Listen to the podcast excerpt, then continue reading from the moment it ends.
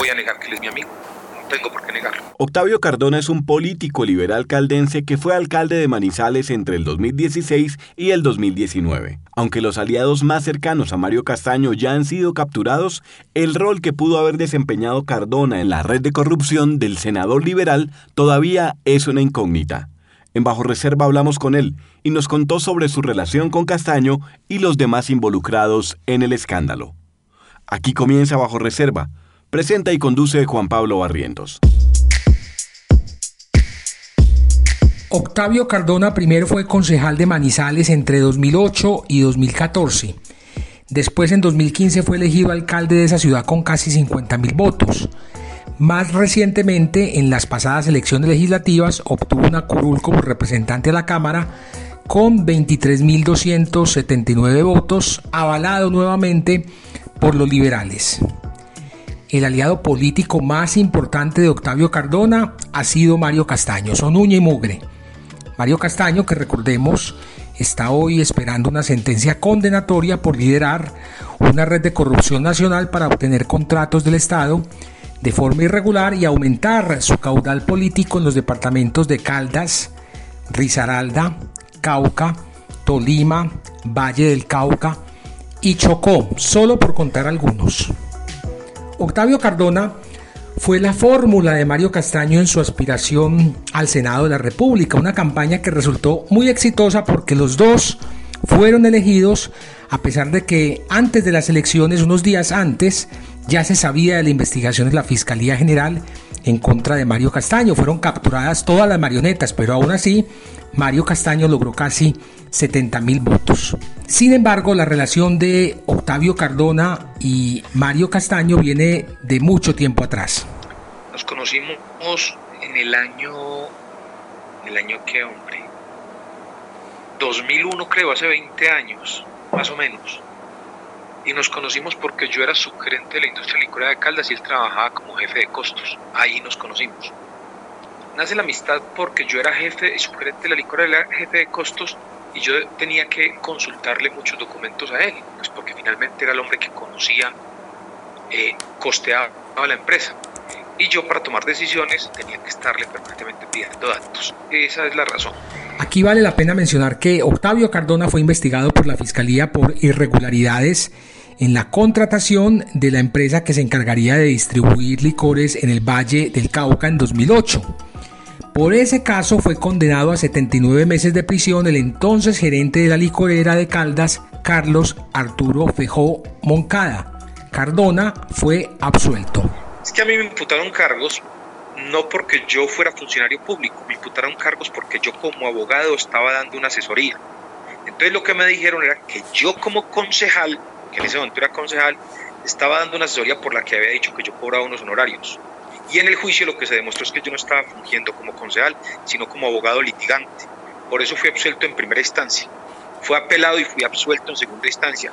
Se presentó casación y la Corte confirmó.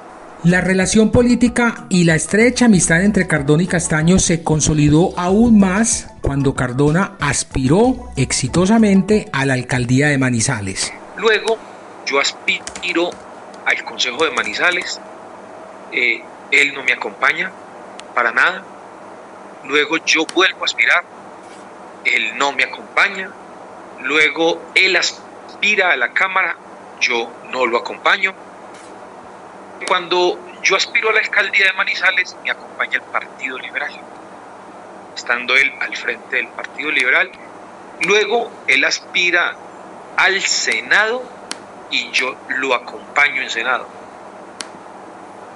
Y él luego salgo yo de la alcaldía, él aspira al Senado y yo a la Cámara. Esa ha sido la relación. Cuando Mario Castaño fue capturado, también cayeron sus aliados políticos más cercanos, entre ellos varios funcionarios y hasta ahora ocho alcaldes.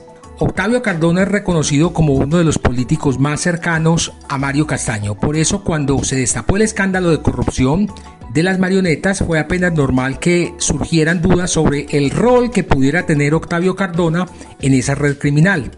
El representante dice que todo esto lo tomó por sorpresa.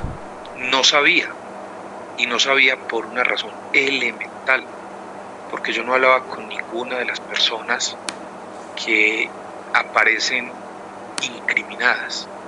Y cuando hablaba con ellos no pasaba de un saludo, ¿qué hubo? ¿Cómo le ha ido?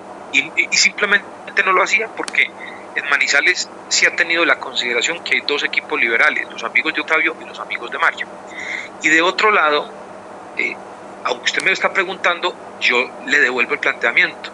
Tengo entendido que hay más de 5.000 horas de grabaciones o 3.000 o yo no sé. Y yo solo aparezco mencionado en un, en un comentario en el que dicen, Octavio no nos quiso ayudar con tal tema. Hmm. Eso es lo único que se dice en las grabaciones. Sí. Es hasta donde yo tengo entendido. Hasta donde yo tengo entendido. Lo cierto es que cuando Octavio Cardona fue alcalde, nombró como gerente de Asba Salud a Juan Carlos Martínez, la mano derecha de Mario Castaño, que hoy está prófugo de la justicia. Esa entidad es la empresa social del Estado que presta servicios de salud en Manizales. Cardona dice que su relación con Juan Carlos Martínez era estrictamente laboral. Él era el gerente de una entidad descentralizada, yo era el alcalde. Simplemente yo le preguntaba cómo iban los indicadores, cómo iba el cumplimiento de metas, si se estaban haciendo las cosas. Pero tendré que decir que mientras estuve en la alcaldía yo no tuve nunca quejas de él, ninguna. La movida política de los liberales en Caldas deja ver un entramado de relaciones en la que unos van impulsando a otros y se van sucediendo en los liderazgos. Cuando en Vorágine hablamos con el ex representante a la Cámara José Luis Correa, que además es primo de una de las marionetas capturadas, este nos dijo que fue gracias a Octavio Cardona que él llegó a la política. A me llama Octavio y me dice, hermano, el partido tiene un problema, Octavio siendo alcalde, el partido tiene un problema, eh, no tiene liderazgos. Yo quiero que usted se siente con Mario.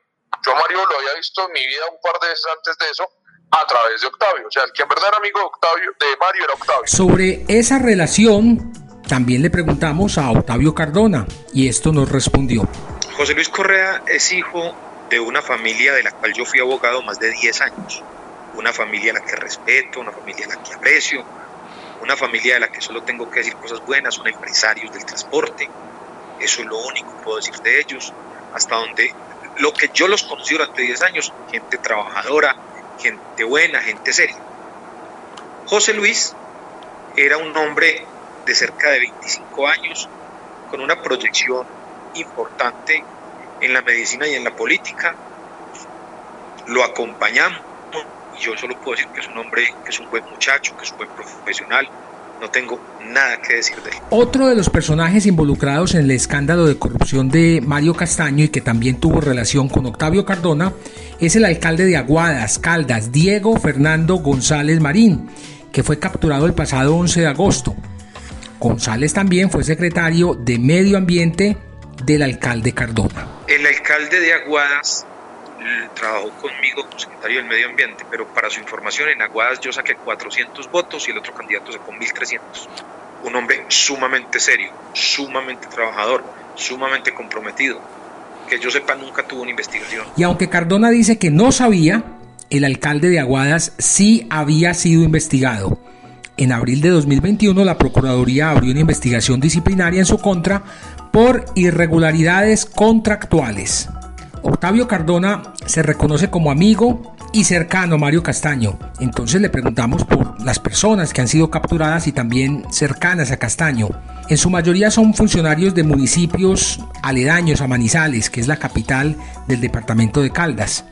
Aunque Cardona dice conocer a varios de ellos, no sabía, según él, de las actividades ilícitas que realizaban con su amigo Mario Castaño. Por una razón sencilla, Juan Pablo porque usted me dice, usted conoce, pongo un ejemplo, usted conoce a, a Diana, ¿sí?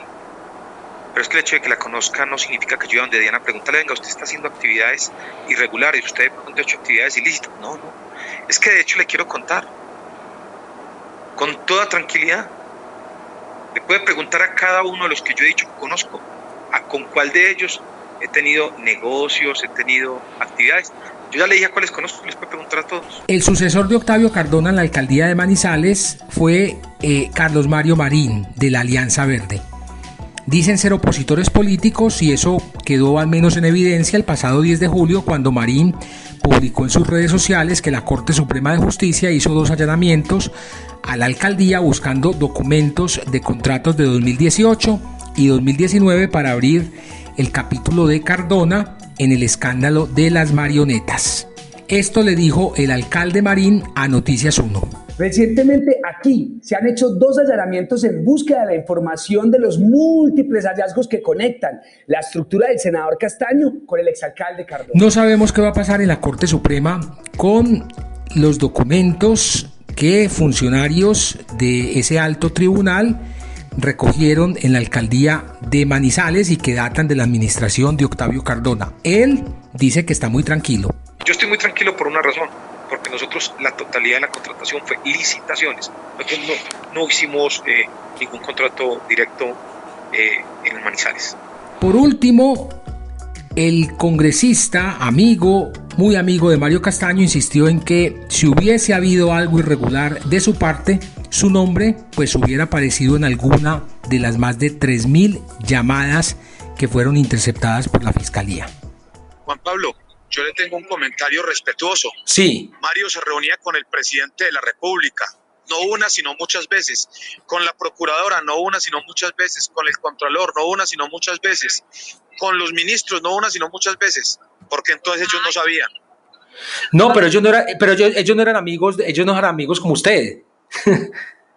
claro, usted, que una cosa es que yo sea amiga y haga política con él pero yo vuelvo y le pregunto, si yo tuviera conocimiento, si yo estuviera relacionado, porque no aparezco en ninguno de los audios y porque en ninguna parte se señala que yo tenía conocimiento o que yo estaba en curso. Octavio Cardona también nos dijo que Mario Castaño fue a su oficina si acaso dos veces durante su periodo como alcalde. Pero con la información que ha revelado la Fiscalía sobre este escándalo de corrupción, hemos podido entender que Castaño funcionaba de otra manera, él no aparecía en los contratos ni se aparecía en las oficinas, pero sí orquestaba el direccionamiento de los proyectos y recibía las coimas. Mario Castaño, por ejemplo, sí gestionó contratos durante la alcaldía de Octavio Cardona, como el mismo exalcalde lo reconoció en Twitter. En junio de 2021, el alcalde Carlos Mario Marín sacó pecho por unas obras de mitigación del riesgo que se hicieron en Manizales y que costaron 20 mil millones de pesos. Mario Castaño le respondió diciéndole mentiroso e hipócrita, porque ese contrato lo gestionó la alcaldía de Octavio Cardona. Y Cardona, que no se quedó callado, respondió que Mario Castaño fue quien hizo las vueltas, consiguió las citas, defendió los proyectos y logró aprobación desde el gobierno. Ahí están las declaraciones del mejor amigo de Mario Castaño, el representante Octavio Cardona, político y abogado que también tiene sus negocios. Yo he tenido una discoteca hace más de 22 años. ¿Cómo se llama la discoteca? Queda en una vereda que se llama Discoteca La Sombra del Amor. He tenido un hotel hace 17 años con la familia. ¿En dónde? ¿En Manizales? He sido abogado en Manizales. ¿Y cómo se llama el, y cómo, se llama el hotel? Se llama Kiwi. Residencias Kiwi. Usted escuchó Bajo Reserva, un podcast de Vorágine que llega a ustedes gracias al trabajo de muchos profesionales. Uno de ellos, el maestro del audio y el video, don Ricardo Mendivil. Para los podcasts o transmisiones en vivo, ahí está don Ricardo. Chao pues.